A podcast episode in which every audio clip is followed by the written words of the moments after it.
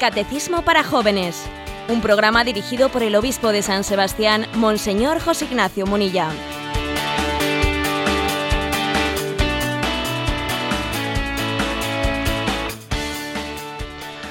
Muy buenos días a todos nuestros amigos de Radio María. Comenzamos una semana más, un día más, este espacio en el cual queremos acompañarte por las mañanas con buena música, con buena noticia. Queremos también, con el ritmo de cada mañana, acercarte el tesoro que tiene la Iglesia a través de su catecismo. Y a esta hora lo hacemos con el Catecismo para Jóvenes, el Yucat que el Papa nos regaló en la Jornada Mundial de la Juventud. En San Sebastián ahora mismo tenemos 6 grados de temperatura. Yolanda, ¿cómo están las cosas por Madrid? Aquí tenemos 3 grados y nosotros continuamos en Radio María pues remando contracorriente. Nos hemos empeñado en recordar que estamos todavía en Navidad, una semana muy de epifanía, de prolongar esa Em, ese misterio que se da a conocer a todo el mundo, que empezábamos en ese día mm, tan señalado de los magos, como dicen los niños de la Epifanía, ¿verdad, José Ignacio? Pues sí. Y además el Santo Padre, como ya es tradicional, el día de la Epifanía, eh, llevó a cabo ordenaciones episcopales em, pues en San Pedro del Vaticano. Y este año había una ordenación especial, que era el secretario personal del Santo Padre, pues ese secretario alemán que él tiene era ordenado arzobispo y con ese motivo, con motivo de la ordenación de cuatro nuevos obispos, el Santo Padre dirigió una, una homilía que yo pues encomiendo especialmente. Siempre encomendamos, no siempre pues invitamos a, leer directamente el magisterio del Papa, pero yo creo que esa homilía que el Papa pronunció el día de la Epifanía Em, da, da, para mucho, para nuestra meditación, para nuestra reflexión.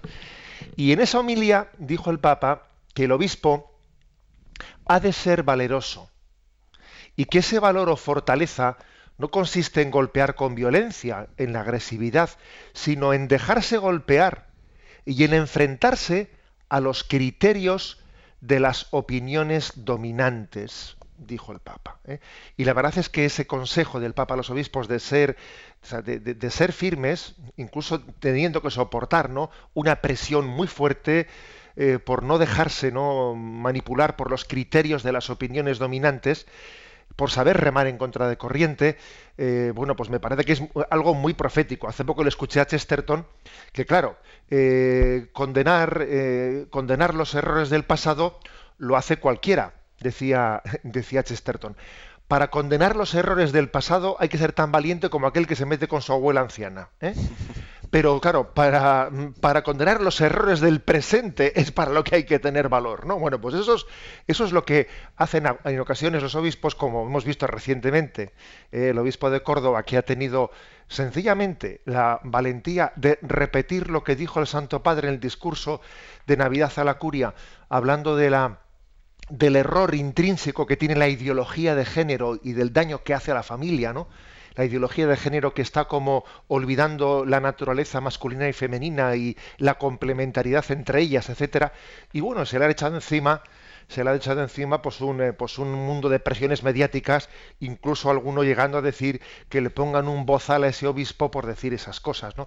Y yo cuando lo escuché dije, me acordé de las palabras del, del, Papa en la homilía de la, de la Epifanía el obispo ha de ser valeroso, dejándose golpear y enfrentándose a los criterios de las opiniones dominantes. Fijaros bien, no dice a las personas, dice a los criterios de las opiniones dominantes.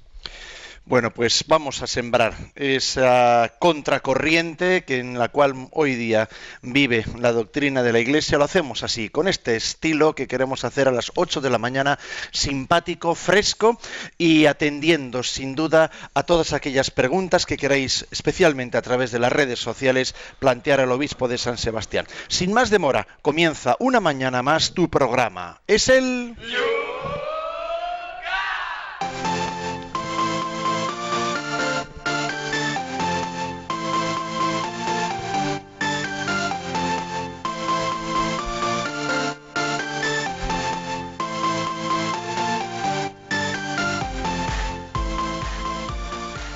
Y planteamos las preguntas que en el programa de ayer quedaban ahí pendientes, algunos los que habéis escuchado en diferido, bajando el programa desde el podcast de Radio María, la habéis tenido todo el día para poder plantearlas. Leemos algunas de las que han llegado. En torno al punto número 131, que decía así, ¿qué debemos hacer por la unidad de los cristianos?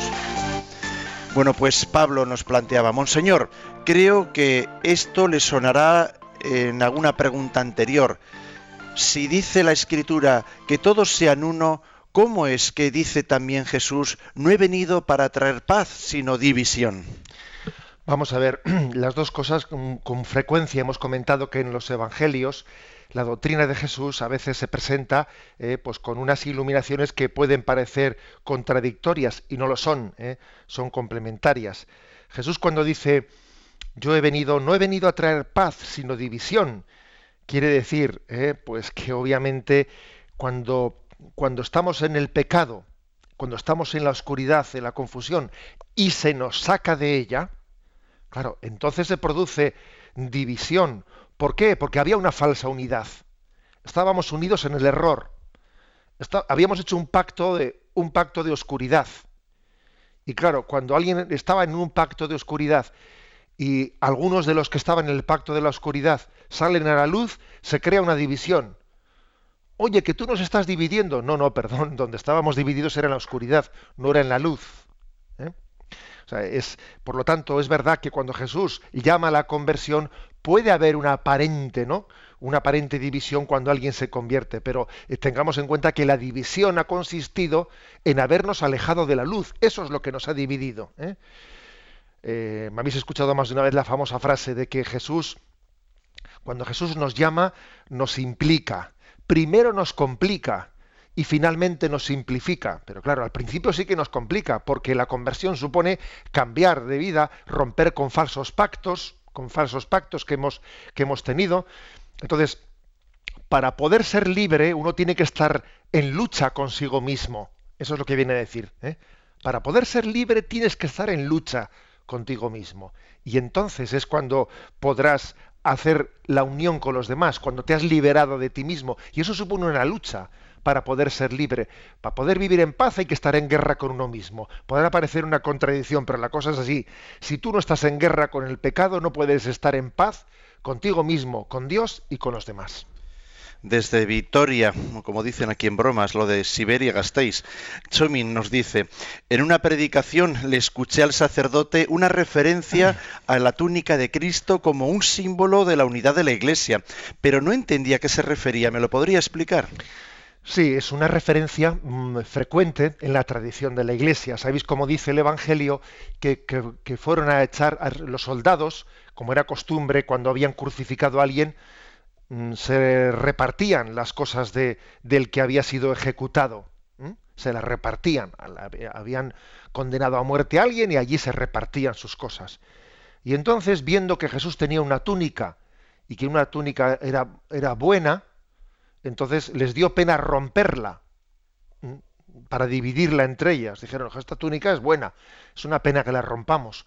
Vamos a echar las suertes a ver a quién le toca, dice, ¿eh? dice la Sagrada Escritura. Bien, pues la tradición de la Iglesia ha visto en eso un símbolo, un símbolo espiritual, ¿eh? es un símbolo obviamente, un símbolo de que la unidad de la Iglesia en ese momento dramático de la pasión de Cristo que fácilmente se podía haber roto, permaneció la túnica inconsútil, se dice, ¿no? La túnica que, que, mm, que permaneció sin división, que no fue rota.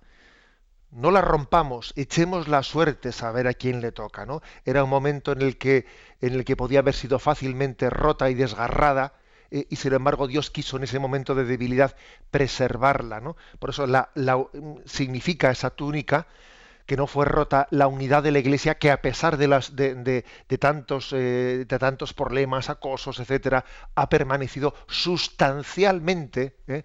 ha permanecido la Iglesia una, a pesar de que haya habido tantas heridas, tantos problemas y tantas heridas hacia la unidad, pero sustancialmente ha permanecido una. Carmen no nos dice desde dónde nos mandaba un correo electrónico preguntando, ¿no cree que se debería, dentro del respeto debido, aceptar a los jóvenes como son dentro de las parroquias? A veces se sienten rechazados y poco comprendidos en lugar de ser acogidos, nos dice Carmen. Bueno, la verdad es que me imagino que, claro, la pregunta la hará desde alguna situación concreta, ¿no? Eh, porque yo creo que, pues que la Iglesia eh, amamos a los jóvenes y, les buscamos, ¿no?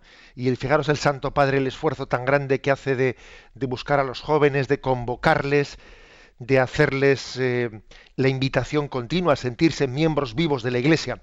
Bueno, pero es verdad que también nosotros, los que formamos parte de la Iglesia, tenemos que tener una, una continua conversión, pues para que los jóvenes luego no nos molesten, ¿no? Como a veces ocurre, pues yo que sé, que al sacerdote le falta paciencia y no es capaz de tener paciencia con los lloros de un niño pequeño en, en la iglesia. Oiga, ojalá, ojalá el coro de los niños eh, fuese el que molestase en las iglesias y no, y no otras cosas. ¿eh? Y no nuestros ronquidos. ¿eh? O sea, es, perdón, si es que es mejor que molesten los lloros de los niños que nuestros ronquidos en la iglesia. Entonces, vamos a ver, yo creo que es verdad que tenemos que convertirnos para tener un poco más de paciencia. ¿eh? Eh, San Juan Bosco decía, ama a los jóvenes si quieres que ellos, eh, no, perdón, ama lo que los jóvenes aman si quieres que ellos amen lo que tú amas. ¿Eh? Luego es verdad que trabajar con los jóvenes supone decir, vamos a quererles y para quererles hay que comprenderles, hay que invertir tiempo y voy a estar con ellos y voy a tener santa paciencia y voy a, voy a amar lo que ellos aman para de esa manera ¿eh? ellos también puedan amar lo que yo quiero que amen, que es a, que es a Jesucristo. ¿eh? estamos en un mundo con muchas carencias afectivas y la evangelización también requiere pues una paternidad también afectiva, ¿no? en el sentido de que eh, de comprender el corazón y las carencias afectivas de aquel a quien quiero dirigir el evangelio. ¿eh? Por eso es verdad que hay que amar a los jóvenes con todo el cariño y toda la entrega. Julia, desde Valencia. Hay que reconocer que cuando Lutero llevó a cabo la reforma protestante, por reacción contra los abusos que se daban entre los eclesiásticos, entonces la Iglesia Católica tuvo también una reacción de reformarse volviendo a la fidelidad evangélica. ¿No podría decirse entonces que las rupturas como las de Lutero le hicieron bien a la Iglesia? Bueno, yo creo que esa frase no cabe, o sea, me parece demasiado fuerte. ¿eh? Vamos a ver. Eh, vamos a, en primer lugar, no es cierto que mm, la reforma eh, del concilio de Trento eh, y la reforma contra eh, pues el aburguesamiento etcétera de ese renacimiento que también estaba estaba haciendo que se olvidase la llamada la llamada a la penitencia a la austeridad etcétera hubiese nacido en primer lugar de la reforma protestante. No es verdad porque había un movimiento de, de, santos y de reforma antes, anterior a Lutero, en el seno de la propia Iglesia Católica. ¿Mm? Que luego, que luego eh, el hecho de que Lutero eh, reaccionase ante abusos de obispos, del clero, etcétera, eh, eso hiciese que también la Iglesia Católica todavía tomase más conciencia de la importancia de reforma para que no hubiese herejías. Mm, bueno, pues cabe la posibilidad, pero cuando Dios quiere en llamar a su iglesia a la conversión, cuando Dios quiere limpiar la iglesia de escoria, con perdón, ¿eh? manda santos y profetas. No suscita herejías ni cismas. ¿eh? Es así. Eh, Dios, Dios quiere, ama a su iglesia y le llama a la conversión, pero desde dentro, no rompiendo con ella. O sea, la llamada a la continua reforma en la iglesia que la Iglesia siempre tiene que estar en continua reforma para no aburguesarse. Eh, la Iglesia siempre en reforma, en continua reforma. Para eso Dios llama santos y profetas. No, no, no suscita rupturas en la Iglesia. La Iglesia se reforma desde dentro siendo santos. ¿eh? Siendo santos, no, no de otra manera. En el número 133, ayer el programa terminaba con esta pregunta. ¿Por qué se llama católica la Iglesia?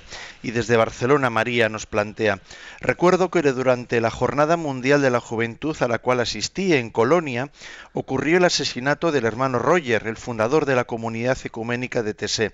Mi pregunta es sobre si murió católico, nos dice. Pues es verdad, yo también recuerdo, esta pregunta del oyente me ha hecho recordar que estábamos allí en Colonia y aquella noticia del asesinato del hermano Roger cayó como una bomba, vamos, fue una noticia en medio de todos los jóvenes que estábamos en, que estaban en Colonia tremenda, ¿no? Bueno, decir que el hermano Roger, eh, pues él fue el fundador y el prior de la comunidad ecuménica de Tessé, ¿eh?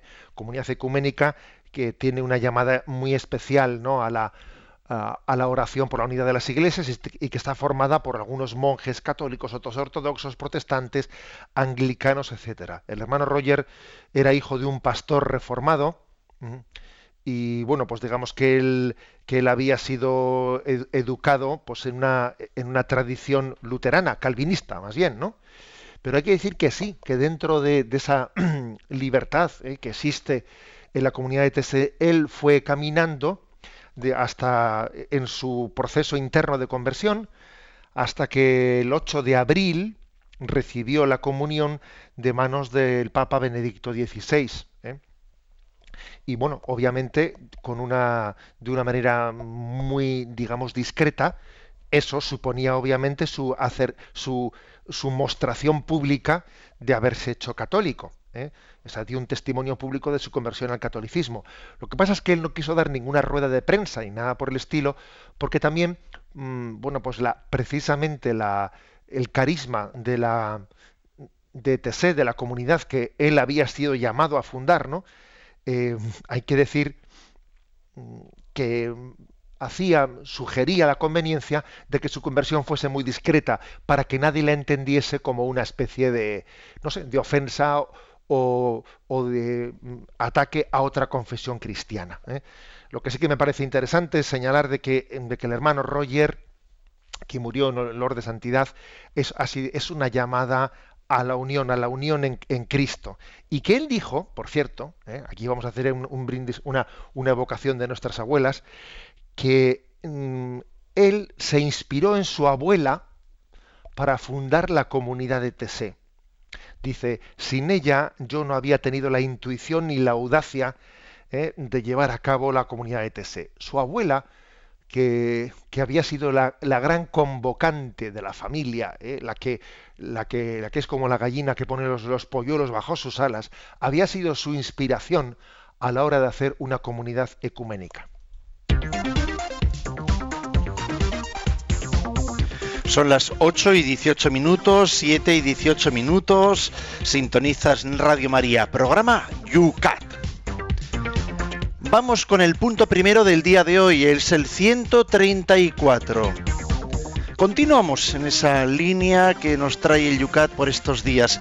La pregunta es así, ¿quién pertenece a la Iglesia Católica? Bien, la respuesta es la siguiente pertenece a la plena comunión con la Iglesia Católica quien se vincula a Jesucristo en unidad con el Papa y los obispos mediante la confesión de la fe católica y la recepción de los sacramentos. Dios quiso una iglesia para todos. Por desgracia, los cristianos hemos sido infieles a este deseo de Cristo. Sin embargo, hoy estamos aún unidos entre nosotros estrechamente mediante la fe y el bautismo común. Bueno, em, es muy interesante aquí pues una, una, cita de San Agustín que nos ofrece el Yucat en, su, en, el, en el, costado, como suele aparecer así los, eh, las citas de autores en el Yucat, y dice una cita de San Agustín. Así como en la Iglesia Católica hay también elementos no católicos, también se pueden encontrar fuera de la Iglesia Católica algo católico. Muchos que parecen estar fuera están dentro, muchos que parecen estar dentro están fuera, eh, dice San Agustín. Es decir, eh, la pregunta era, ¿quién pertenece a la Iglesia Católica? Obviamente la pertenencia a la Iglesia Católica eh, supone la fe en Jesucristo y supone el bautismo como el sacramento puerta y el sacramento de adhesión. Ahora, ¿qué ocurre? Que esa fe tiene que ser viva. La pertenencia a la Iglesia Católica no es una, no es un, tengo un carné, ¿eh? tengo el carnet y un momento, ¿eh? existe ese riesgo, ese riesgo de cosificar nuestra pertenencia. Puede haber, puede haber una pertenencia sociológica y no existencial. ¿eh? Por eso dice San Agustín, muchos que parecen estar, estar dentro están mm, más bien fuera. Y algunos que están, que están fuera, en realidad están bastante dentro. ¿eh? Esta, frase de San Agustín es para meditarla, ¿eh? es para meditarla. Es verdad que la pertenencia a la, la Iglesia supone, pues, no únicamente el bautismo, sino una fe viva, un bautismo renovado. el bautismo conlleva una llamada a estar en continua en continuo estado de conversión.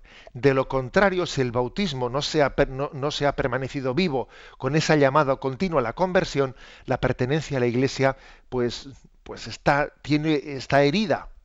¿eh? Está hoy en la Iglesia, pero mi corazón está fuera. ¿eh? Como aquel, ¿eh? fijaros, ¿no? Es un poco la historia del hijo pródigo.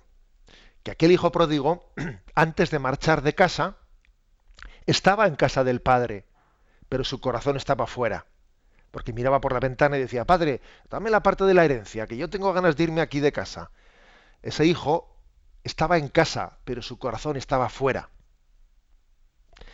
Y sin embargo ese hijo cuando marchó fuera y tuvo su vida de pecado y cuando se arrepintió y empezó a acercarse a casa del padre, hubo un momento cuando ya se iba acercando a casa del padre que aunque todavía estaba fuera, su corazón suspiraba por estar dentro.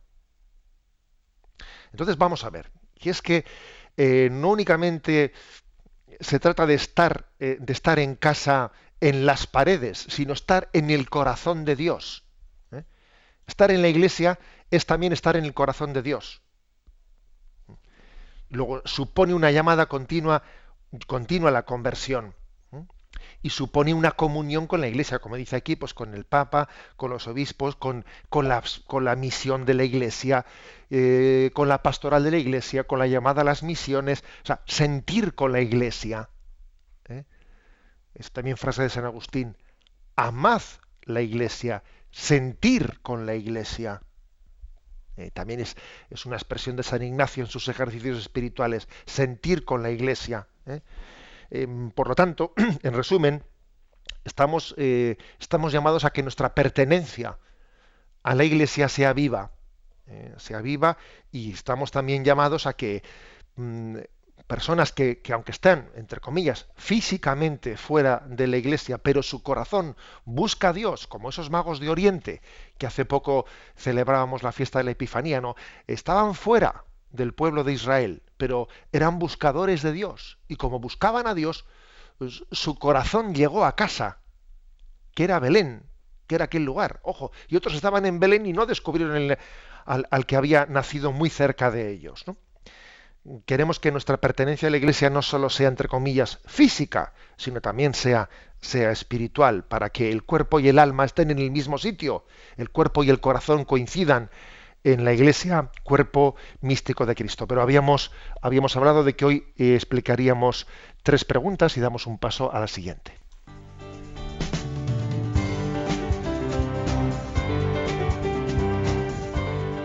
Cuando María y José estaban preparando su casita de Nazaret para acoger a Jesús, un edicto del César les obligó a viajar hacia Belén. Confiados en la providencia, se pusieron en camino lo único importante era que la palabra hecha carne pudiera nacer en este mundo. Lo hará en un establo, al no haber sitio para ellos en la posada. Y es que vino a los suyos y los suyos no lo recibieron. Hoy día la palabra de Dios quiere renacer en nuestro mundo y para ello se sirve, entre otros medios, de la radio. También en nuestro tiempo se le cierran muchas puertas, pero a pesar de ello, la palabra nacerá de nuevo.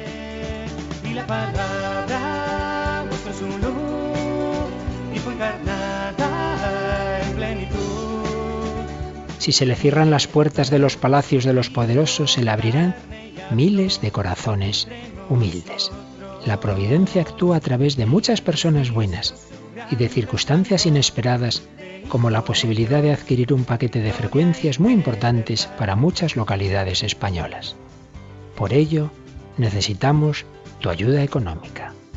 Puedes hacerlo llamando al 902-500-518. ¿Podremos contar contigo como instrumento de la providencia?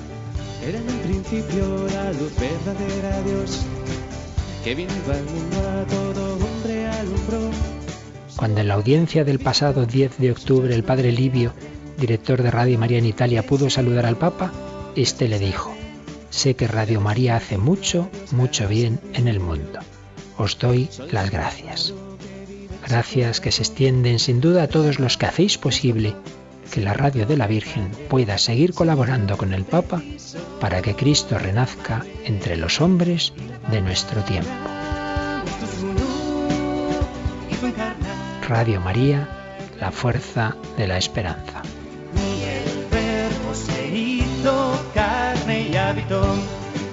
Nosotros.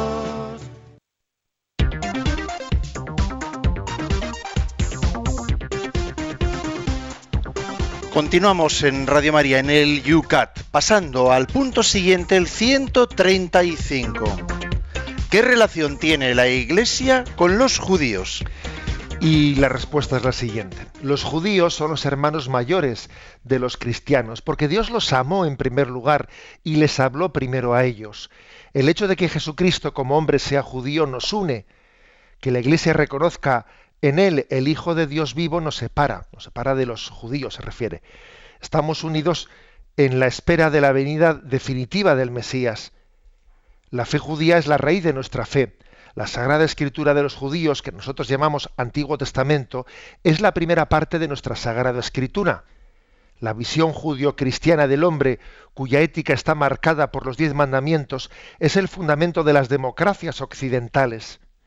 Es vergonzoso que los cristianos a lo largo de muchos siglos no hayan querido admitir este parentesco tan estrecho con el judaísmo y con justificaciones pseudoteológicas hayan contribuido a fomentar un odio a los, a los judíos que a menudo ha tenido efectos mortales. El Papa Beato, el Papa Beato Juan Pablo II, con motivo del jubileo del año 2000, pidió expresamente perdón por ello. El Concilio Vaticano II deja claro que no se debe imputar a los judíos como pueblo ninguna culpa colectiva en la muerte mm, en, en cruz de Jesús. Bueno, como veis aquí el Yucat recoge ¿no? una serie de cuestiones que son muy distintas, pero eh, re- resumamos. La relación de la Iglesia con el pueblo judío es una relación muy estrecha. Eh, para nosotros incluso, digámoslo claramente, para nosotros los cristianos no nos hemos separado del judaísmo. ¿no? Nosotros entendemos que el cristianismo es la conclusión lógica del judaísmo. El judaísmo prepara la llegada del Mesías, ese es Jesucristo, por lo tanto ser cristiano no es romper con el judaísmo, todo lo contrario, es llevarlo a su plenitud. Bien, pero no así, eso, eso no lo perciben así eh, los, los judíos que no han reconocido a Jesucristo como el Mesías. Ellos piensan que Jesús no es el Mesías que estaban esperando y que tiene que llegar otro. ¿eh? Y por lo tanto eh, no han reconocido en, en- en Jesucristo el Mesías que esperaban. Lo cual, eh, lo cual ha, ha- supuesto pues, una relación eh, conflictiva. ¿eh? conflictiva. Y en la historia, eh, pues estos dos mil años se han cometido errores. Errores grandes, pues por ambos lados, como suele ocurrir. ¿eh? Pero es cierto que al, que al haber vivido el pueblo judío mm, en la diáspora, en la, en la diáspora, pues bueno, pues eh, ha vivido una situación de debilidad que a veces pues han, han sufrido una especie de San Benito, eh, San Benito de, de decir, bueno, estos son los que mataron a Jesucristo, etcétera, y aquí lo que dice explícitamente, eh, pues el Yucat recogido del Concilio Vaticano II es que no se le puede achacar eh, a los judíos actuales la muerte de Jesucristo de hace dos mil años. Eso no sería justo. Oye, Jesucristo le mató quien le mató hace dos mil años, pero que ahora, eh, en base a ese argumento pseudo-teológico, como dice aquí, ¿no?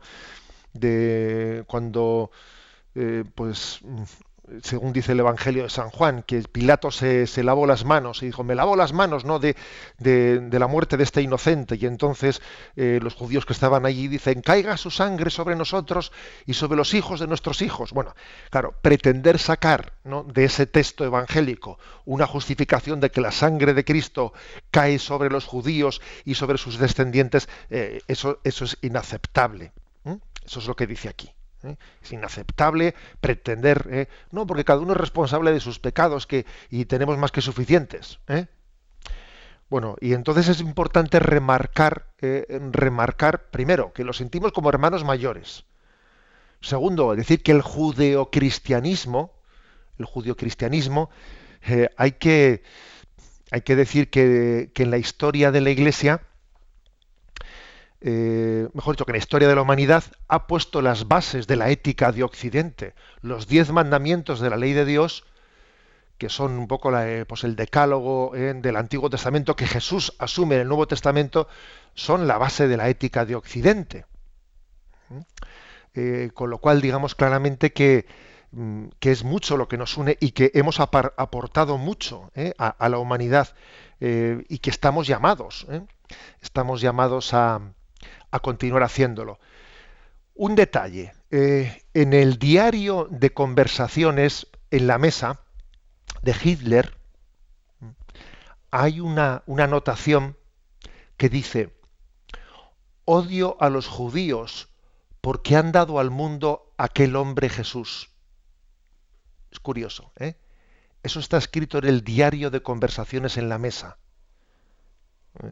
¿Eh? es un diario de que, bueno, cuando había comidas, cuando había cenas, ahí había uno que anotaba frases que Hitler había dicho en la sobremesa, comiendo con una visita, etcétera. Y en una comida Hitler dijo: odio a los judíos porque han dado al mundo aquel hombre, Jesús. Es decir, fijémonos cómo, eh, eh, el odio de, hacia el judaísmo por parte de Hitler, de esa ideología anticristiana, eh, del superhombre, ¿no? Le tenía como enemigo a Jesucristo y porque le tenía como enemigo a Jesucristo, le tenía como enemigo ¿eh? al judaísmo, que es quien había dado a luz a Jesús. Bueno, es un detalle, ¿eh? para que nos demos cuenta de que es un error, un error enfrentar cristianismo con judaísmo, un error muy grande, ¿eh? porque el auténtico enemigo son las ideologías marxista, nazi, etcétera, todas aquellas ideologías que pretenden hacer un superhombre contrario a Dios. Ese es el auténtico enemigo, ¿no? Y, sin buscarnos falsos enemigos entre nosotros, entre los que creemos en el Dios verdadero. ¿eh? Es un error que nos hagamos enemigos entre nosotros. En resumen, que el, catecismo nos invita a la hermandad. ¿eh? Y dentro de ese diálogo interreligioso, en el Concilio Vaticano II, la relación con los judíos tiene una, tiene una, una posición excepcional, ¿eh?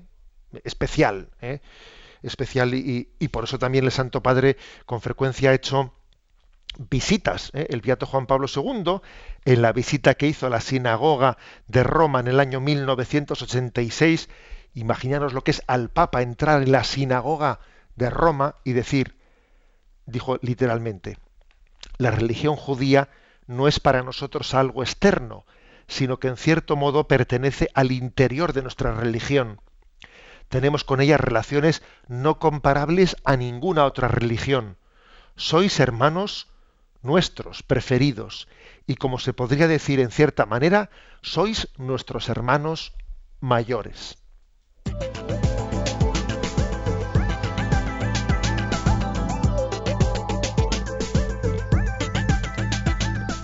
Vamos a abrir nuestras redes sociales para que participéis todos a través de los distintos canales que ya nos vamos familiarizando con ellos. Lo recordamos para los nuevos oyentes que también día a día van creciendo en este programa. Los que sois de Twitter no tenéis más que condensar en esos 140 caracteres vuestra pregunta citando arroba obispo munilla en las dos preguntas que acabamos de explicar, que ya desde ayer estaban en la página de Facebook de este programa, Yucat Radio María, os invitamos a que planteéis vuestras preguntas debajo de cada uno de los dos temas que acabamos de explicar. También sabéis que tenemos siempre un correo electrónico para los que estáis más familiarizados con el mismo, yucat. Y siempre también está el recurso del teléfono. Para participar en directo, 91 153 8550. 91 153 8550. Nuestro descanso musical con tema navideño, por supuesto. Es Navidad.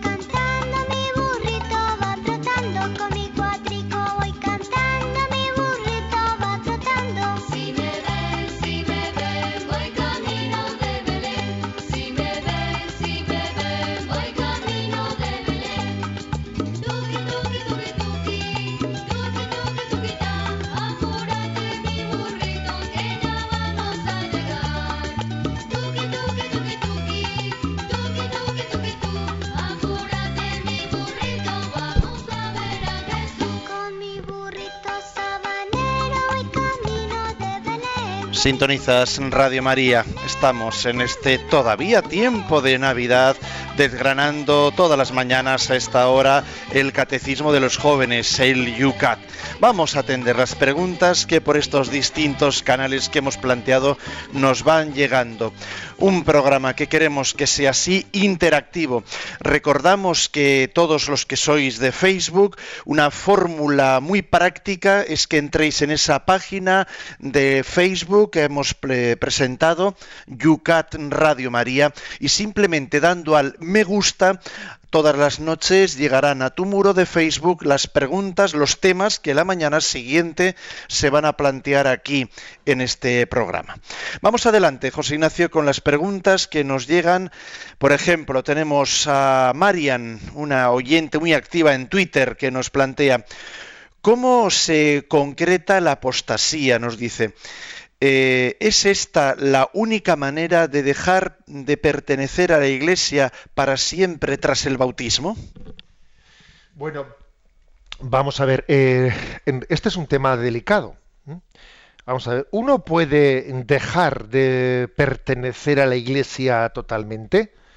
Bueno, la apostasía, ¿eh? la apostasía es la expresión explícita, explícita de decir, yo adjuro de mi fe, no quiero seguir siendo considerado creyente, yo no quiero seguir siendo miembro de la Iglesia, etcétera, ¿no?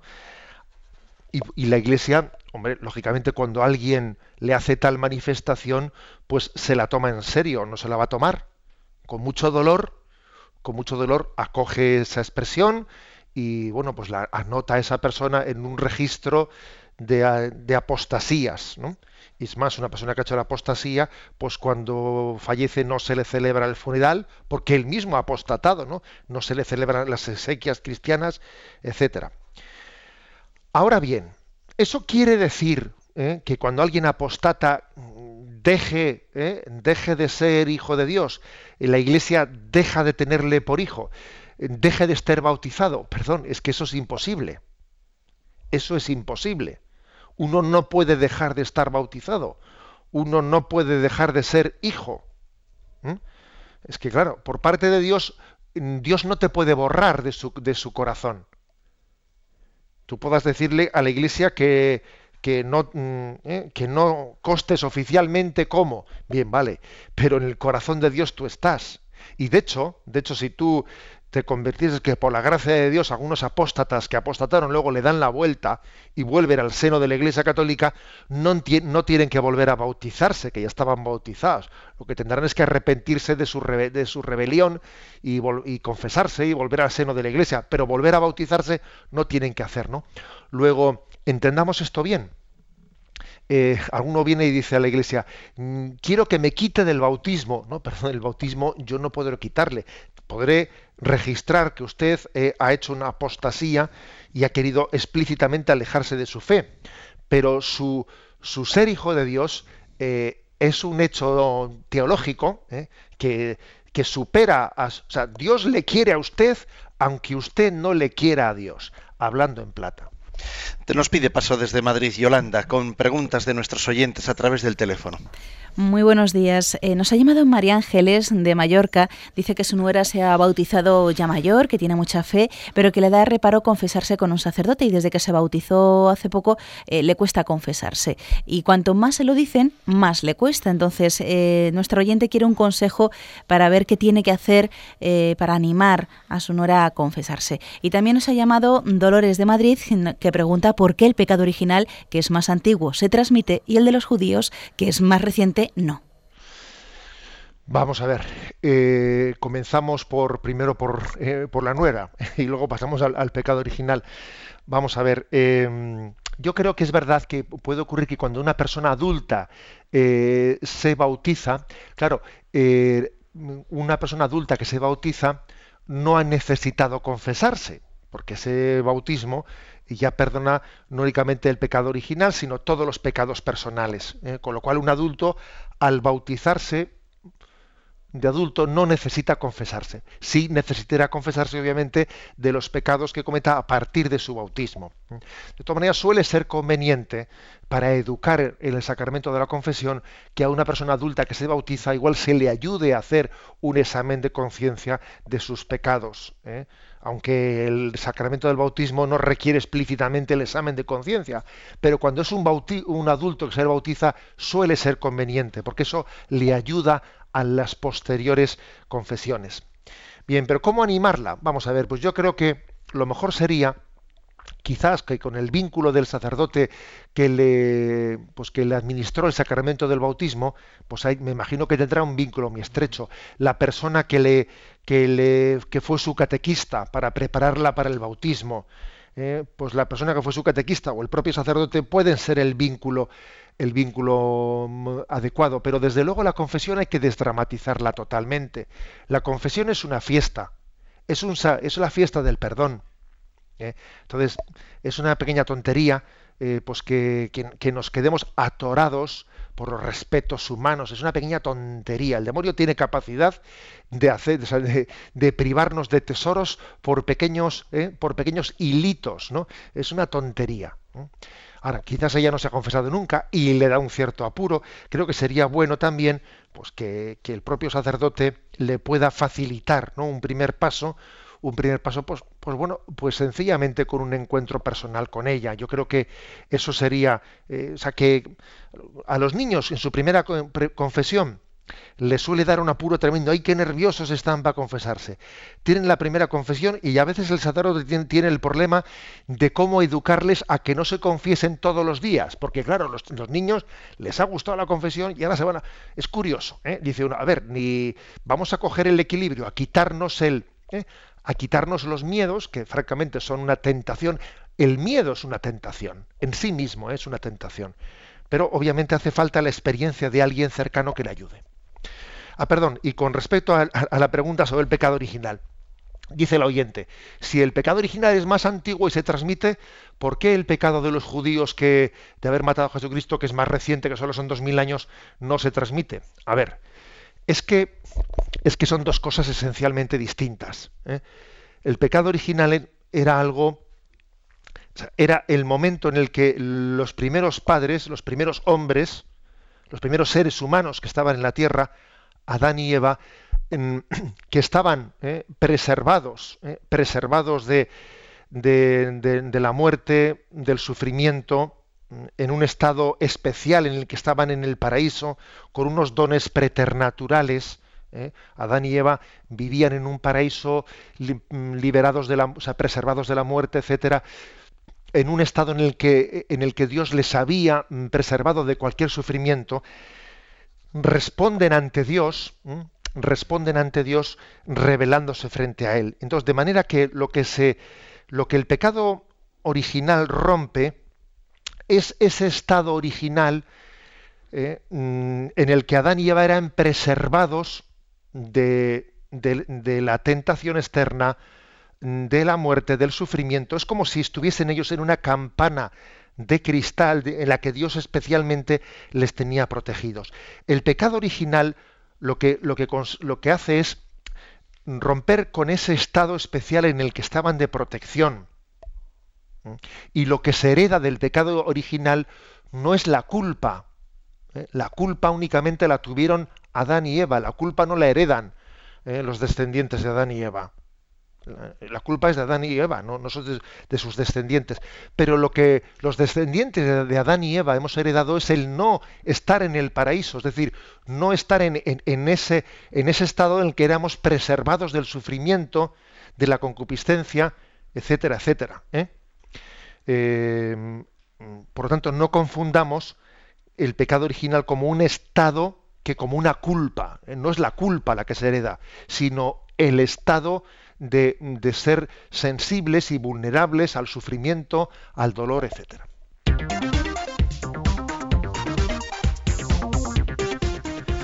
Son las 8 y 47 minutos, 7 y 47 minutos para nuestros amigos canarios. Vamos con el último tema del programa de hoy. Seguimos en ese hilo conductor y el 136 del Yucat pregunta, ¿cómo ve la Iglesia a las demás religiones? Bien, la respuesta es, la Iglesia respeta todo lo que en las demás religiones es bueno y verdadero. Respeta y fomenta la libertad religiosa como derecho humano. Sin embargo, ella sabe que Jesucristo es el único Salvador de los hombres. Solo Él es el camino y la verdad y la vida. Todo aquel que busca a Dios nos resulta cercano a los cristianos. Hay un grado especial de parentesco con los musulmanes. Al igual que el judaísmo y el cristianismo, el islam pertenece también a las religiones monoteístas. Todos los musulmanes veneran al Dios creador y a Abraham como padre de su fe. Para el Corán Jesús es un gran profeta. María, su madre, es la madre del profeta. La Iglesia enseña que todos los hombres que sin culpa suya no conocen a Cristo ni a su Iglesia, pero buscan sinceramente a Dios y siguen la voz de su conciencia, pueden alcanzar la salvación con la ayuda de la gracia. Sin embargo, quien ha conocido que Jesucristo es el camino, la verdad y la vida, pero no quiere seguirle, no alcanza la salvación. Esto es lo que se expresa con la frase extra ecclesiam nulla salus, fuera de la iglesia no hay salvación. Bien, vamos a ver, eh, mm, dicho de una manera resumida, ¿eh? porque también andamos justos de tiempo. Vamos a ver cómo ve la Iglesia las demás religiones. La relación con el judaísmo ya la hemos explicado en, la, en el punto anterior. Aquí quizás también se hace la siguiente distinción. ¿eh? Hay que distinguir lo que las demás religiones si son cristianas. ¿eh? Entonces eh, hablamos de cuando se habla del movimiento ecuménico o del ecumenismo, nos, nos referimos exclusivamente a nuestra relación con los demás cristianos que se separaron. ¿M? Ese es el ecumenismo. Y el diálogo interreligioso ya no se refiere a los cristianos anglicanos, no, se refiere a otras religiones no cristianas. ¿no? En el diálogo interreligioso, ciertamente nuestra relación con los judíos es especial. eh, pues por ser nuestros hermanos mayores, eh, pues por ser el Antiguo Testamento. Pero también con respecto al resto de las relaciones, pues eh, se hace una distinción entre las religiones monoteístas, monoteístas y pues las demás religiones, ¿no? que son politeístas. Lógicamente estamos mucho más cerca de las religiones monoteístas, no sólo del judaísmo, sino del propio Islam, del propio Islam que cree en ese único Dios creador de cielo y tierra. Las religiones politeístas, como pueden ser el hinduismo, etcétera, las religiones orientales, pues tienen un concepto de Dios pues más, mm, más desdibujado, ¿eh? más desdibujado.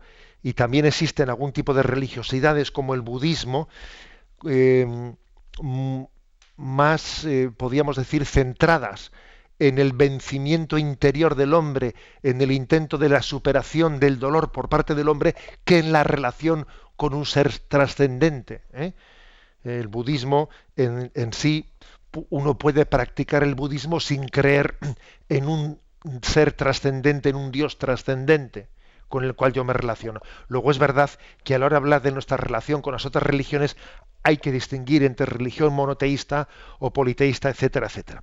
Aún y todo, ¿eh? haciendo todas estas distinciones, lo que el Yucat recuerda es lo siguiente, ¿eh? que Jesucristo es el único salvador de cielo y tierra, el único nombre en el que, en el que podemos ser salvados, ¿eh? el que el Padre envió para la salvación del mundo, pero que, como dice el Concilio Vaticano II, pues eh, que cuando alguien no ha conocido a Jesucristo y por lo tanto no ha podido adherirse a él porque no, no ha habido quien se lo haya predicado o predicado adecuadamente para poder conocerlo, bueno, pues si, si él muere sin ser cristiano, eh, será juzgado por Dios conforme a lo que en su conciencia ha conocido como verdad y conforme a la fidelidad que haya tenido a seguir los dictados eh, mm, que, Dios le, le ha podido iluminar en su conciencia. ¿eh? Eso es así. Ya sabrá, eh, cuando se encuentre con Dios en la otra vida, que ha sido Jesucristo su Salvador. Pero Jesucristo puede ser el Salvador de muchas personas sin que aquí en este mundo lleguen a saberlo, que buscan en su conciencia la verdad sin saber que esa verdad es Jesucristo. Esa es nuestra, ¿eh? esa es nuestra, nuestra fe católica. ¿eh?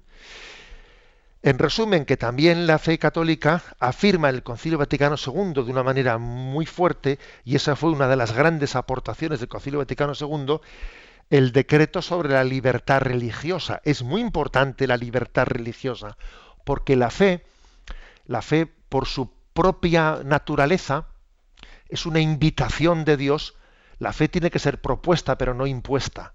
Y el hombre tiene que tener libertad para poder seguir eh, en, eh, en su conciencia lo que entiende como es responder a lo que entiende que es la verdad de Dios. Porque la fe es una respuesta a una llamada de Dios. Luego es una amistad. Y la amistad se tiene que proponer y responder libremente. Luego tiene que haber libertad religiosa. Eso es lo que el Concilio Vaticano II dice. Es totalmente necesaria la libertad religiosa. Es uno de los derechos principales del, del ser humano. Que al mismo tiempo dice aquí, eso no quiere decir que todas las religiones sean iguales, igualmente verdaderas. No, no, no. Nosotros no creemos que todas las religiones son iguales o igualmente verdaderas. No, en absoluto. Pero al mismo tiempo creemos que uno tiene que descubrir cuál es la religión verdadera en la libertad de la conciencia, no, no con una imposición por parte de nadie. ¿Mm? Este es, este es el equilibrio católico sobre la creencia en la verdad. No somos relativistas, creemos en la verdad, pero al mismo tiempo eh, creemos también en ese proceso que Dios ha querido que haya en nuestra conciencia, en su búsqueda personal de esa libertad, perdón, de esa verdad que Dios nos revela a todos.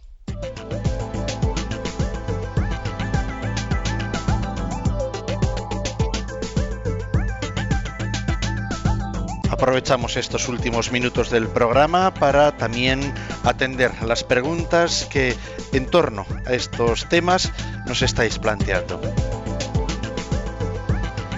Y sin perder un minuto, porque todos conocéis los canales, vamos a plantear las que ya nos han llegado, mientras que el obispo estaba ahora mismo explicando este último punto del día de hoy. A ver, José Ignacio, desde Getafe, mm, Ramón nos pregunta, ¿por qué se permite a los sacerdotes anglicanos que se hagan católicos tener una dispensa del celibato y continuar con sus esposas? Nos dice. Bueno, vamos a ver. Un sacerdote anglicano que él está casado, que tiene mujer e hijos, eh, cuando se hace católico, que gracias a Dios pues son, son bastantes también los que se han hecho católicos, tiene que ordenarse sacerdote católico y se le permite continuar eh, pues, eh, con, su, con su vida familiar. O sea, tiene, una dispensa del celibato. ¿Esto cómo es posible? Vamos a ver, es posible porque tengamos en cuenta que la ley del celibato es una ley mm, puesta por la Iglesia, es una ley eclesial, eclesiástica, y que la propia Iglesia, por lo tanto, tiene la capacidad de dispensarla. Eh, no quiere decir que sea una ley arbitraria, porque Jesucristo fue célibe. Jesucristo fue célibe y entonces, aunque en los primeros siglos de la Iglesia no existió el celibato para todos los sacerdotes, de hecho vemos, por ejemplo, las cartas de San Pablo, como se habla de eh, la mujer del presbítero o del obispo, o sea, es decir, que en los primeros siglos eh, no existía el celibato. Pero la Iglesia fue poco a poco eh, cayendo en cuenta de la conveniencia del celibato para que el sacerdote tuviese la plena identificación con Jesucristo que había sido célibe y de esa manera su vida pudiese estar plenamente consagrada en su corazón con Cristo al servicio de la Iglesia, etc. Ahora bien, cuando una persona que ya está casada y tiene hijos se convierte en la Iglesia Católica, hombre, la Iglesia Católica entiende que existiendo ya esos vínculos con esa mujer y esos hijos, no es prudente decirle, ahora tú rompes con tu mujer y tus hijos, hombre, y su mujer y sus hijos, ¿qué van a decir? O sea, Dios, Dios le, ha, le, le ha bendecido con el sacramento del matrimonio antes de ser católico. No parece ahora que Dios, que le bendijo para casarse, ahora le dice, pues ahora rompe con tu mujer. No sería prudente. Es un caso excepcional, y por lo tanto, como caso excepcional que es, pues la Iglesia, que es la que ha dictado eh, la ley del celibato, puede hacer una, una um, excepción de esa propia ley. Por lo tanto, no confundamos, por ejemplo, la ley de la indisolubilidad del matrimonio es una ley divina, divina que viene de Jesucristo. La Iglesia no puede dispensarla. Pero la ley del celibato no es una ley divina, o sea, es la propia Iglesia la que la ha dado en el siglo tal. ¿eh? El concilio, el de Elvira fue cuando la Iglesia por primera vez puso esta ley del celibato. Luego la propia Iglesia puede dispensarla en circunstancias determinadas. ¿eh? Por eso no se puede poner al mismo nivel el tema del divorcio, que la Iglesia no puede dispensar porque viene de Jesucristo, o el tema del celibato, que la Iglesia sí puede dispensar porque es una ley eclesial. No tenemos tiempo para más. Mañana arrancaremos el programa con todas las preguntas que han quedado pendientes en el día de hoy, en estos puntos que hoy hemos explicado. José Ignacio, ¿con qué arrancaremos mañana después de atender lo pendiente? ¿Cuáles serán los puntos para el día de mañana? A ver, dos puntos para mañana. 137. ¿Por qué la Iglesia se llama apostólica? Y 138. ¿Cómo está estructurada la Iglesia una santa, católica y apostólica? Terminamos recibiendo la bendición. La bendición de Dios Todopoderoso, Padre, Hijo y Espíritu Santo, descienda sobre vosotros. Alabado sea Jesucristo.